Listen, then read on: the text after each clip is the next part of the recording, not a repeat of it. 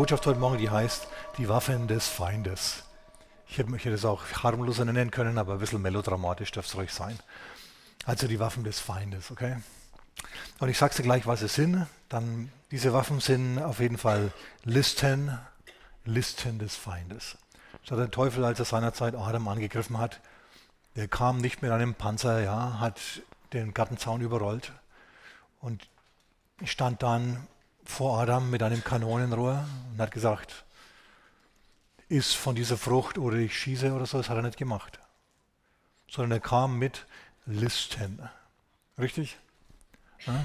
1. Mose Kapitel 3, Vers 1. Die Schlange aber war listiger als alle anderen Tiere und so weiter des Gartens. So, die Waffen sind also Listen, genau genommen sind es Missverständnisse, Unterstellungen, tief dunkelgraue Gedanken. Ich gebe, gebe euch ein Beispiel. Stell dir vor, da liegt einer morgens, Sonntag ist es Sonntagmorgen, eigentlich ist es Zeit aufzustehen, sich für die Gemeinde fertig zu machen. Aber da liegt jetzt einer im Bett, schlucht ins Kissen, ins Kissen hinein. Ja, und, und seine Frau kommt und sagt, Mensch, komm, steh auf, wir, kommen, wir müssen in die Gemeinde. Und er sagt, lass mich, ich will nicht. Aber warum denn nicht? Das ist doch das Haus Gottes. Ja, aber keiner mag mich dort. Ordner sind so unfreundlich, keiner grüßt mich, wenn ich komme. Ja? Und überhaupt und so weiter. Und die Frau sagt dann, aber hör mal zu, du musst dahin. Nein, doch, du bist der Pastor. Das sind also, versteht ihr, Missverständnisse, schlechte Gedanken, weil in Wirklichkeit ist es ja so, dass alle den lieben. Die freuen sich, auch wenn sie ihn ignorieren und ihn nicht grüßen. Ja, pff, dann lieben sie ihn trotzdem. Sie merken es nur nicht und er merkt es halt dann auch nicht, der arme Kerl. Na gut. Ist jetzt nicht wirklich passiert, ist nicht aus unserer Gemeinde, ja. Also die Waffen des Feindes sind Listen, sind Missverständnisse, Unterstellungen, sind schlechte Gedanken. Und es ist halt so. Wir haben Angst vom Dunkeln und die Zukunft liegt in der Dunkelheit und deswegen haben wir Angst vor der Zukunft. Wenn ich, schau, ja, wenn heute nochmal, sagen wir mal 1992 oder 93 wäre und wir gerade die Gemeinde be beginnen würden, wisst ihr, was ich machen würde? Ich würde jeden Tag begeistert sein, ich würde mich jeden Tag freuen, ja, würde mich hinlegen, wäre nie mehr frustriert, weil ich wüsste, ey, die nächsten 25 Jahre, die werden super. Aber das wusste ich ja nicht damals. Also was habe ich gemacht?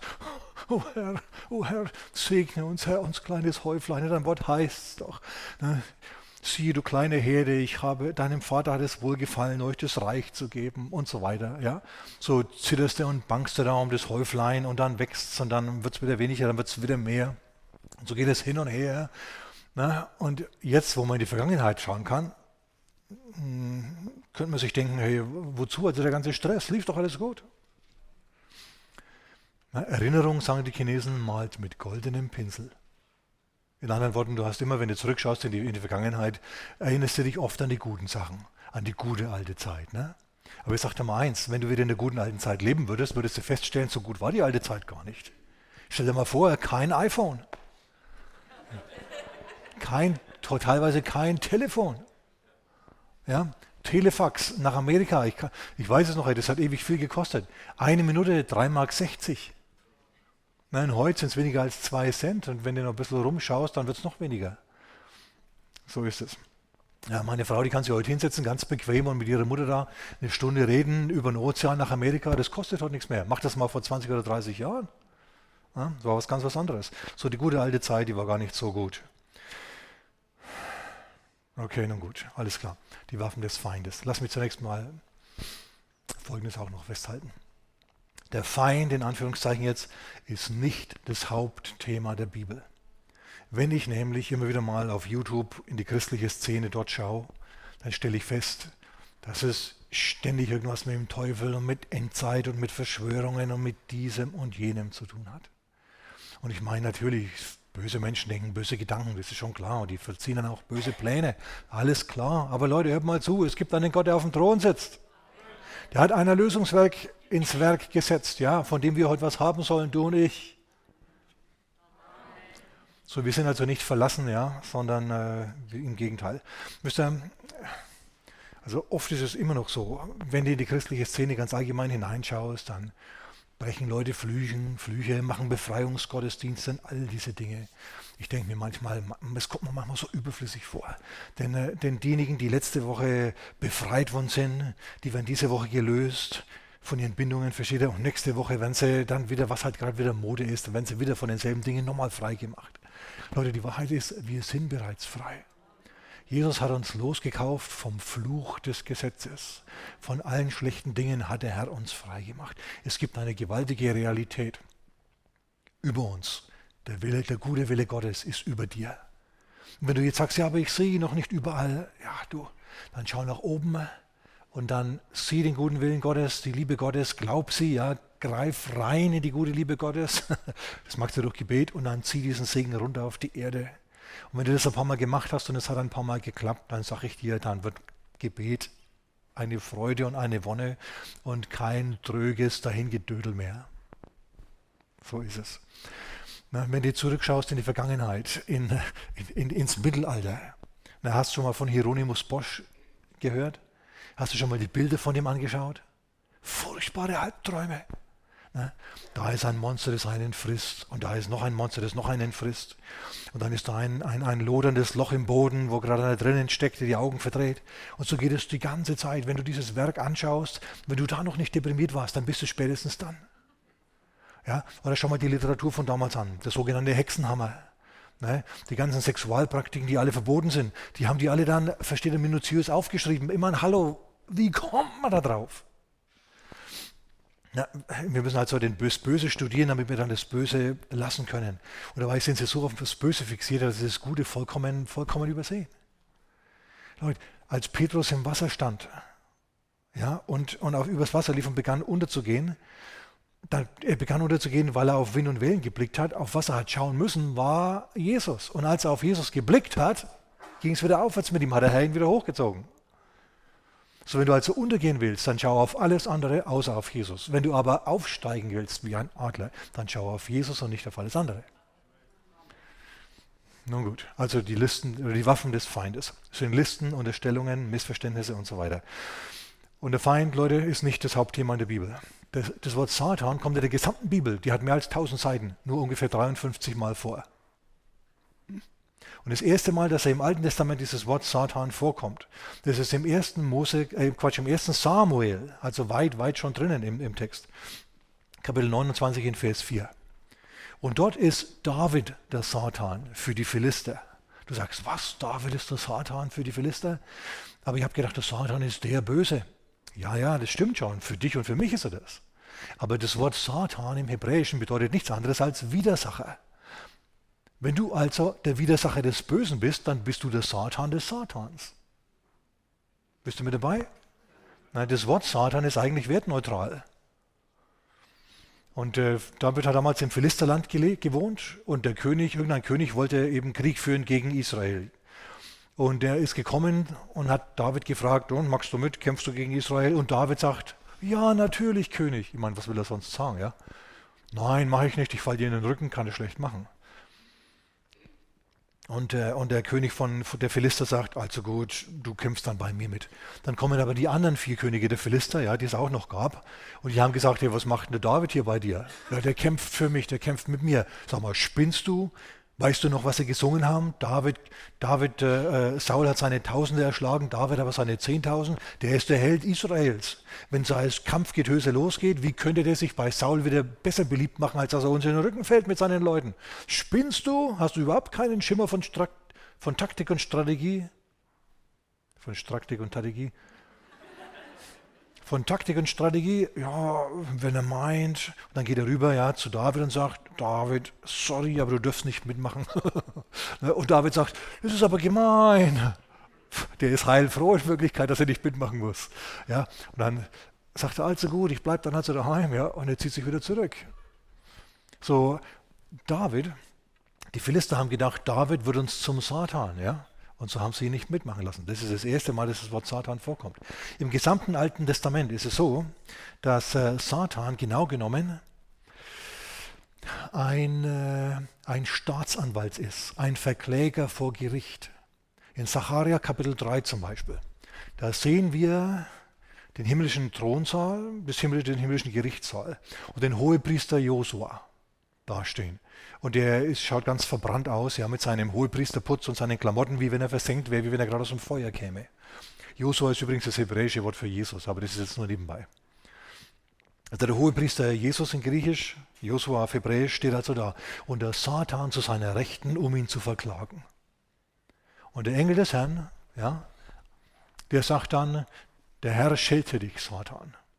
Weil nämlich die Dinge, die er vorgebracht hat, als Ankläger gegen, den, gegen diesen Hohepriester Josua, die waren alle hinfällig, die waren eigentlich nicht gültig. Und äh, der Engel des Herrn, das ist Jesus, bevor er Mensch geworden ist, ja, der verwendet sich also für den Angeklagten und der Satan, der Böse, gegen den Angeklagten. So ist es in der, im Alten Testament. Der Satan ist nicht derjenige, der herumkrebst ja, und, und, äh, und, und dir in der Nacht erscheint, um dich zu erschrecken oder so, sondern er ist vielmehr derjenige, der dich anklagt vor Gott, der Ankläger der Brüder. Kannst du, wie gesagt, nachlesen in Sacharja Kapitel 3. Aber wenn der Staatsanwalt ein Lügner ist, wenn der Staatsanwalt böse ist, dann ist gedanklich ein kleiner Schritt vom Verklagen zum Erfinden von Anklagen. Stimmt's? Und jetzt haben wir also einen Ankläger, der ein Erfinder von Anklagen auch ist. Das sehen wir zum Beispiel im Hiob Kapitel 1. Na? Da kommt der Satan, der Widersacher, vor Gott und Gott sagt zu ihm, da siehst du meinen, meinen Knecht Hiob, es gibt auf der ganzen Welt keinen, der mir so bedingungslos nachfolgt wie der. Und was sagt der Verkläger? Er erfindet was. Er sagt, pf, der folgt dir ja des, nur deswegen nach, weil du ihn schön, reich und berühmt gemacht hast. Entzieh ihn mal den Segen, den materiellen Segen und den geistlichen Segen und dann siehst du, was er macht. Der würde dich verfluchen, der würde dich verlassen. Und wir wissen, was passiert ist. Gott hat gesagt, gut, er ist in deiner Hand, aber äh, du kannst ihm alles nehmen, aber er, er, er dürfte nicht sterben. Und ihr wisst, was passiert ist. Hiob hat schlimm gelitten, weil der Ankläger ähm, ihn getestet hat. Aber Hiob hat sich bewährt in der Anklage. Als Gott dann zu ihm gesprochen hat, hat er sein, sein Geschwätz widerrufen und hat bekannt, Herr, na, ich habe vom Hörensagen von dir gehört, aber jetzt habe ich eine tiefere Offenbarung über dich. Nun hat mein Auge dich gesehen. Gott ist ihm also begegnet.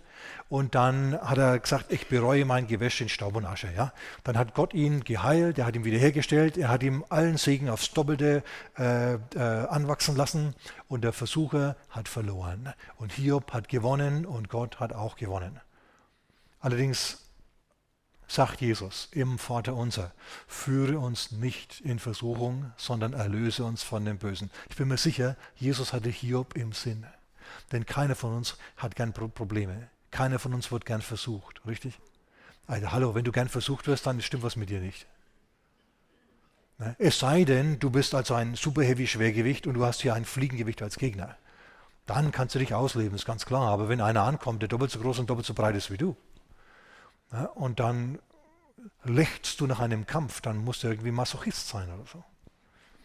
Also ich bin immer froh, wenn ich keine Probleme habe. Und du bestimmt auch. Also im Alten Testament sehen wir, dass der Satan ein Verkläger ist. Und manchmal passiert es, dass er anklagt und, und, und Gott auffordert, Menschen zu testen. Und wisst ihr was? Manchmal erlaubt der Herr diesen Test. Im Neuen Testament, lass mir ganz kurz auf Folgendes noch eingehen, bevor ich über die Notwendigkeit von Verführungen spreche.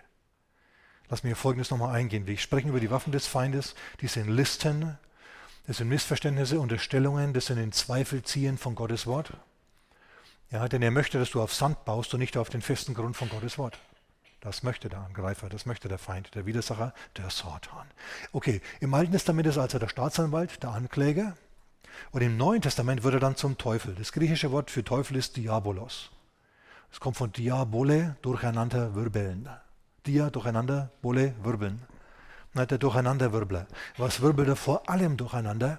Deine Gefühle, deine Gedanken, dass du zum Schluss Sachen denkst, die der größte Mist sind, aber du die mit dem Brustton der Überzeugung als Überzeugungen von dir gibst.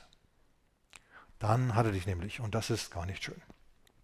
Jetzt ist es so, dass im, im, in, im Alten Testament so ziemlich das Erste, was dort beschrieben wird, gleich in 1. Mose Kapitel 3, die Versuchung, die Versuchung Adams ist. Hat Adam sich bewährt?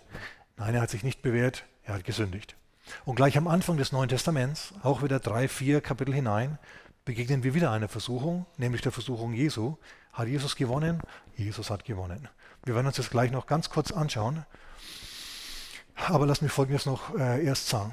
Er ist also im Neuen Testament der Durcheinanderwirbler, derjenige, der Ordnung durcheinander bringt. Das nennt man dann modern sein. Ich gehe da jetzt nicht näher drauf ein, weil sonst habe ich wieder keine Zeit mehr, um die richtigen Sachen zu sagen. Okay, er ist also im Neuen Testament der Verführer, derjenige, der Leute dazu ermutigt und dazu begeistert, Dinge zu machen, die im Widerspruch zu Gottes Willen und Gottes Wesen stehen. Er hat Jesus verführt. Er hat zu Jesus gesagt, wenn du der Sohn Gottes bist, dann sprich zu diesen Steinen. Ja? Ich meine, dann ist ja das Wort in deinem Mund das Wort Gottes. Dann kannst du also schöpferisch sprechen. Sprich zu diesen Steinen, dass sie Brot werden. Und Jesus sagt, der Mensch lebt nicht von Brot allein, sondern von jedem Wort, das vom Mund Gottes ausgeht. Ich werde zu Steinen sprechen, wenn Gott zu mir sagt. Dann funktioniert es nämlich. Jesus hat anerkannt, dass er ein Mensch ist, ja, und das Wort in seinem Mund vom Vater kommen muss, damit es Macht hat.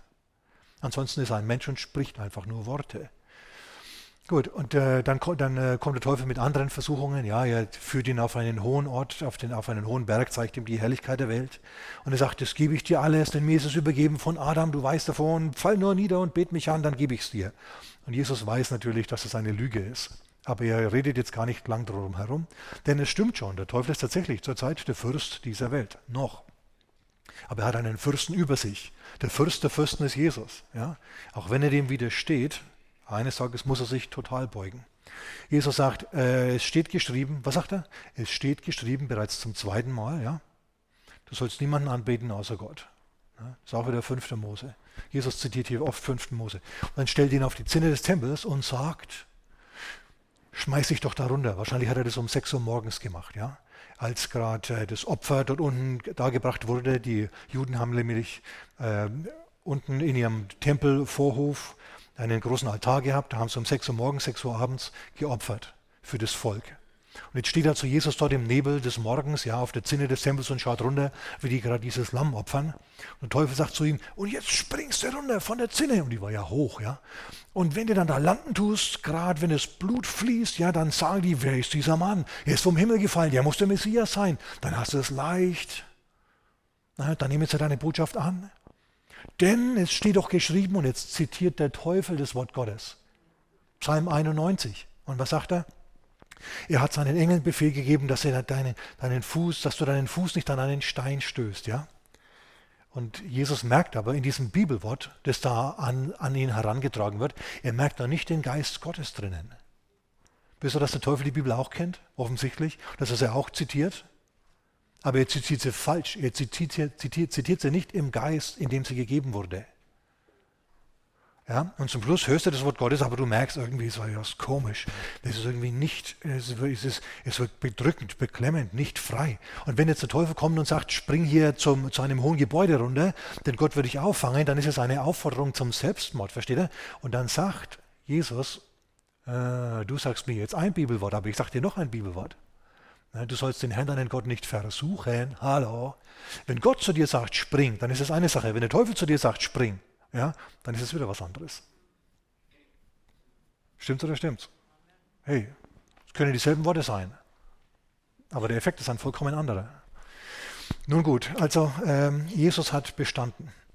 Aber deswegen geht der Verführer trotzdem durch die Welt ja, und verführt die Menschen, verführt die Völker mit Ideologien als Weltbeherrscher der Finsternis. Wir haben schon darüber gesprochen. Ja, und er kommt zu einzelnen Menschen auch und er gibt dir Missverständnisse ein. Ja, du kommst zur Gemeinde rein und der Pastor rauscht an dir vorbei, Nase in der Luft, ja, und düst an dir vorbei und sieht dich überhaupt nicht. Du bist Luft für ihn.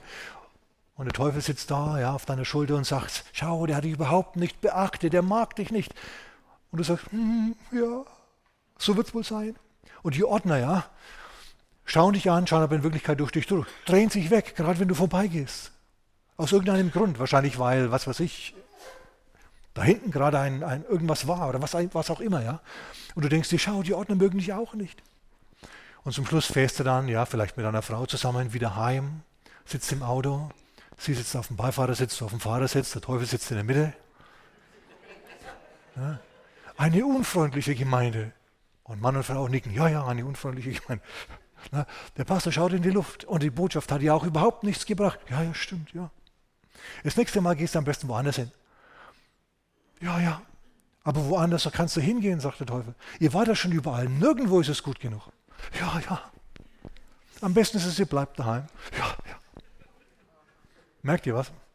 Ja, und so geht es hin und her und, äh, und zum, zum Schluss fällst du auf den, auf den alten Versucher rein, auf den Verführer. Nein, das sind Gedanken, die er anbringt. Schau, der Teufel ist derjenige, der Judas den Verrat eingegeben hat. Ja, er ist derjenige, der Ananias in der Apostelgeschichte dazu überredet hat, Geld zurückzuhalten, das er ja eigentlich äh, versprochen hat zu geben. Er ist derjenige, der den Simon Magus, den Simon den Zauberer, der sich bekehrt hat, dazu gebracht hat, zu Petrus zu gehen mit einem Sack Geld in der Hand, das Geld auf den Tisch zu hauen und zu sagen, ich will den Heiligen Geist kaufen. Gib mir die Macht, dass ich auch, wenn ich Leuten die Hände auflege, die den Heiligen Geist empfangen. Bei Petrus kam das gar nicht gut an. O du Sohn der Bosheit, der immer die geraden Wege des Herrn verdreht.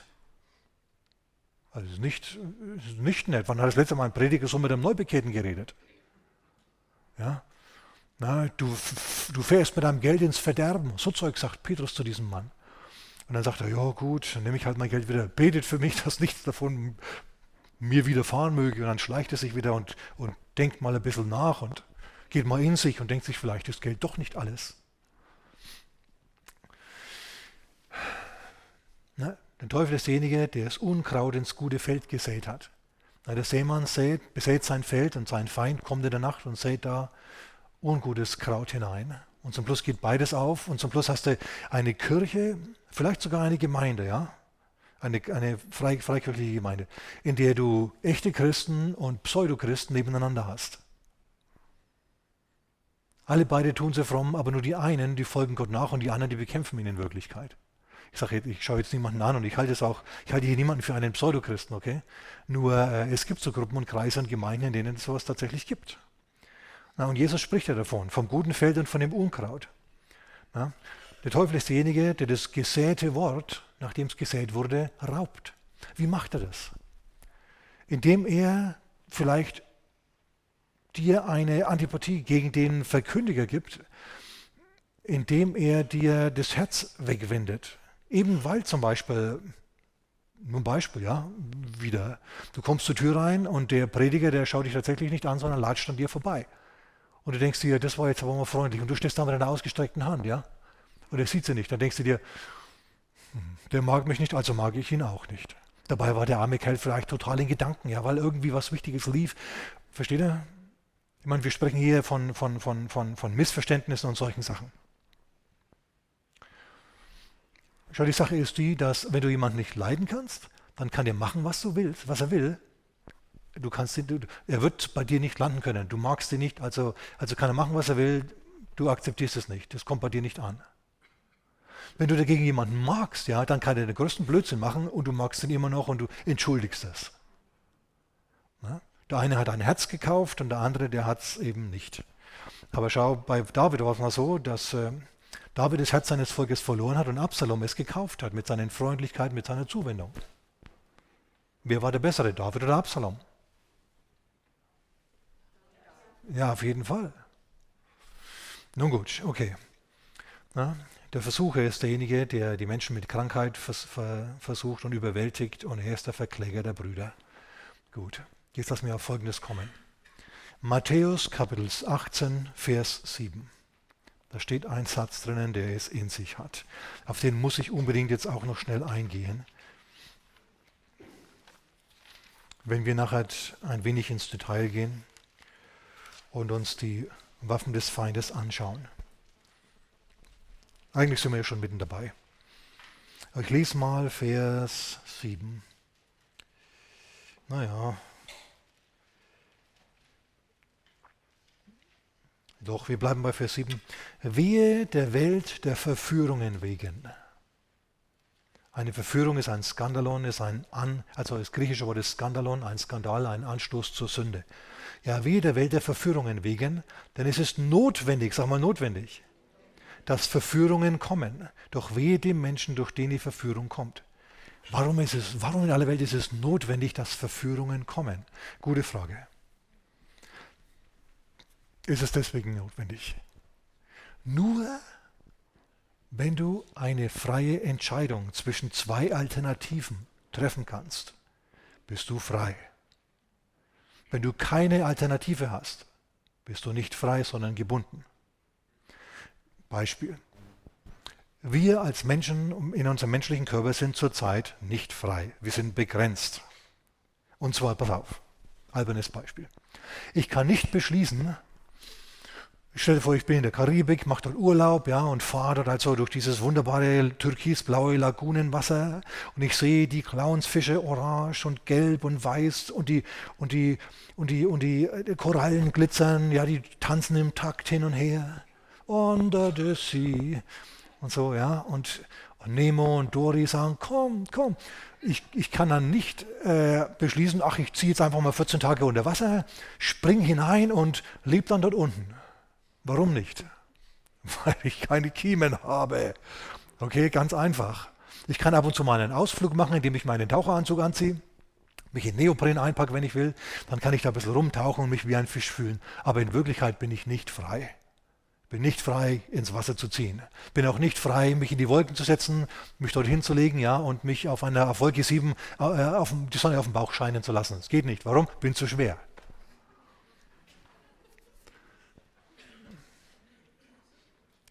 Es ist buchstäblich. Die, die Entscheidung, die Wahl, ins Wasser zu ziehen oder am Land zu bleiben, ja, ist buchstäblich eine Entscheidung zwischen Leben und Tod.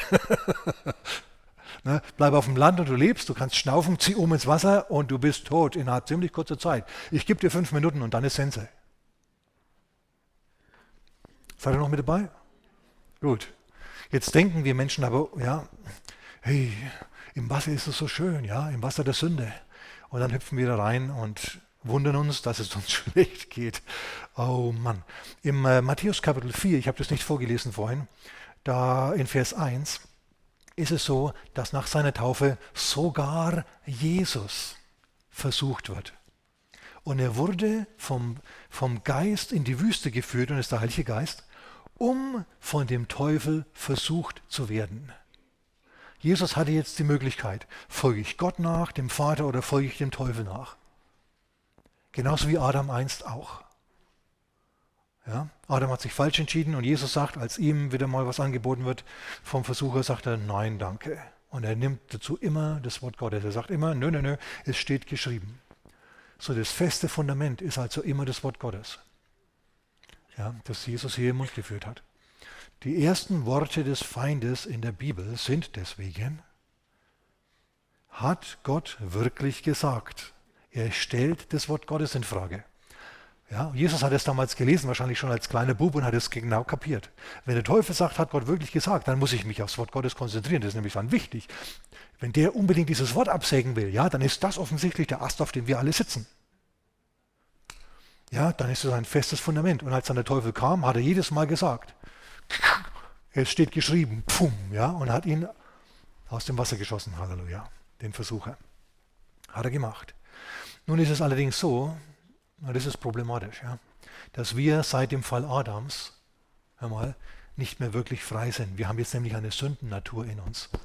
Und jetzt werden wir versucht, ja, zum Guten versucht und zum Bösen versucht. Und das Problem ist, dass wir früher oder später dann alle mal uns, weil wir eben zum Bösen tendieren, ja, fürs Böse entscheiden. Und dann geht das göttliche Licht in uns aus, ja, dann sind wir Sünder und die Sündennatur nimmt Besitz von uns und dann sind wir nicht mehr wirklich frei. Dann geht es uns wie Paulus, der auch gesagt hat, ja, Mensch, ich weiß, was das Richtige ist, aber ich fühle fühl ein Gesetz in mir, das mich zum Falschen zwingt. Ja, es ist eine Kraft in mir, dass ich mich zum Falschen entscheide, obwohl ich doch das Richtige eigentlich weiß. Warum mache ich nicht das, was richtig ist? Ist die Macht der Sünde in den Menschen. Und das ist, was es so problematisch macht.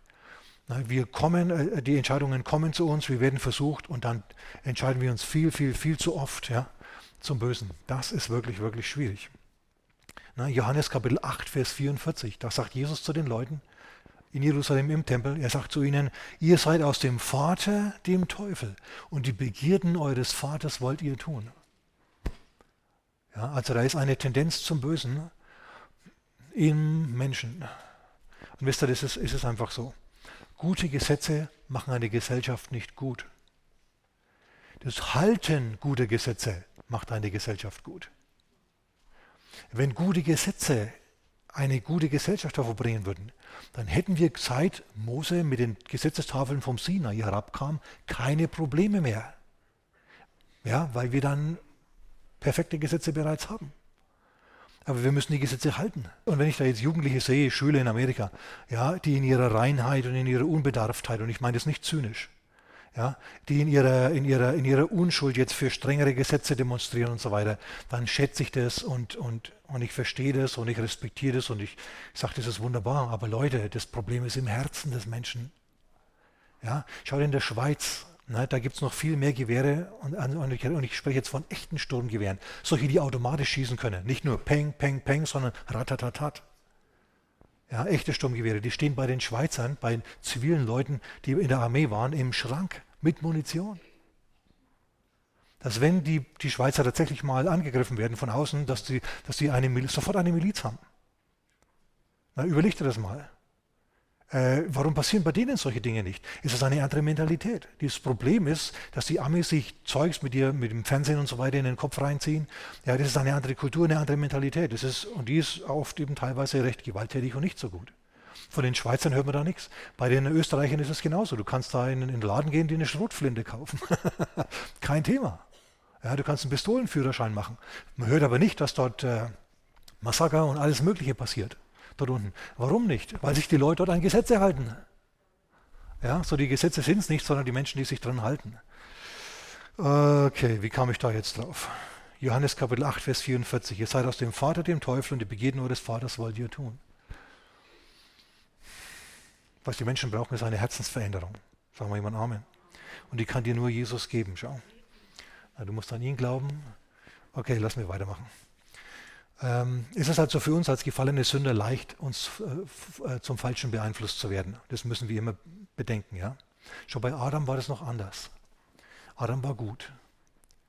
Aber damit Adam wirklich frei ist und wirklich Herr ist seines eigenen Lebens, musste auch er eine Alternative haben. Er konnte sich für Gott entscheiden und er musste eine Alternative haben. Damit die Entscheidung, Gott, mit Gott zu gehen, eine freie ist. Du wirst nämlich nicht in den Himmel gekidnappt. Du gehst entweder freiwillig oder du gehst nicht dorthin. Und so hat Gott ihm ganz am Anfang schon gesagt, hier ist dein Garten, du musst ihn bebauen und du musst ihn bewahren. Bewahren, warum? Naja, weil es dort jemanden gibt, der eine Alternative zu Gott ist.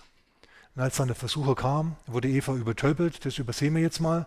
Aber Adam hat das Wort gehört, ja, das Angebot des Versuchers, hat es geprüft, hat den Versucher angeschaut, hat an Gott gedacht, den er von Angesicht zu Angesicht gekannt hat, so wie keiner von uns bisher den Herrn gesehen hat.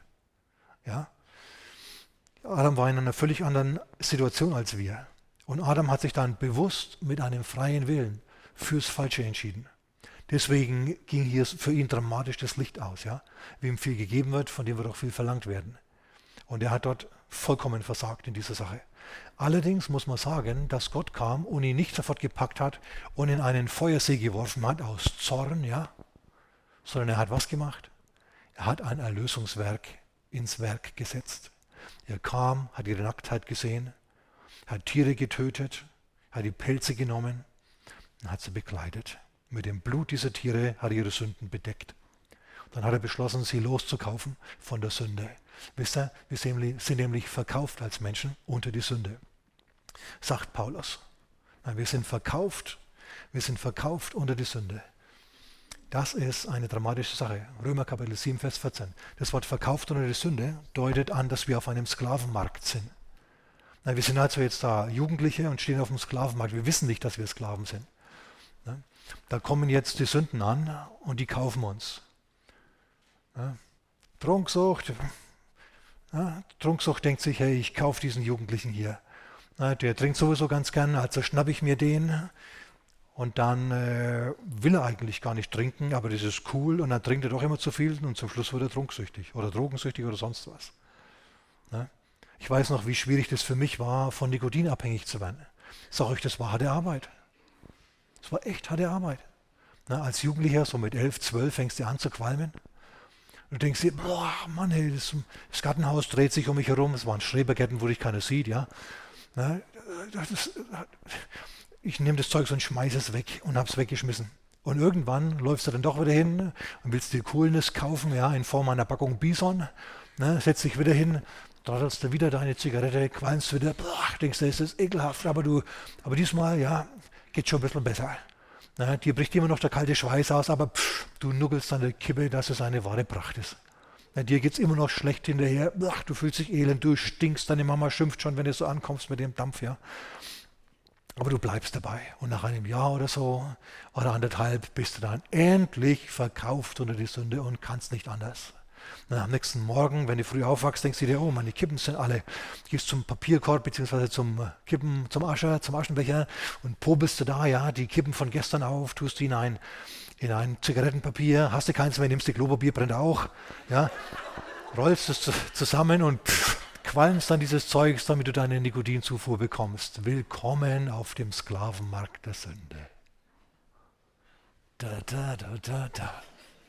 Und jetzt kommt, und jetzt, und jetzt kommt Jesus an, ja, und sagt, hey, wer will Freiheit, kommt zu mir, alle, die ihr mühselig und beladen seid.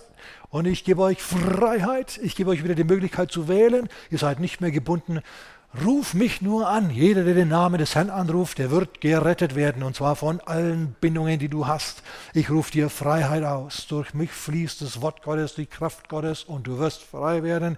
Nimm mich nur an als Herrn und Erlöser. Ja, und wer es macht, ist schlau und wer nicht, ist selber schuld.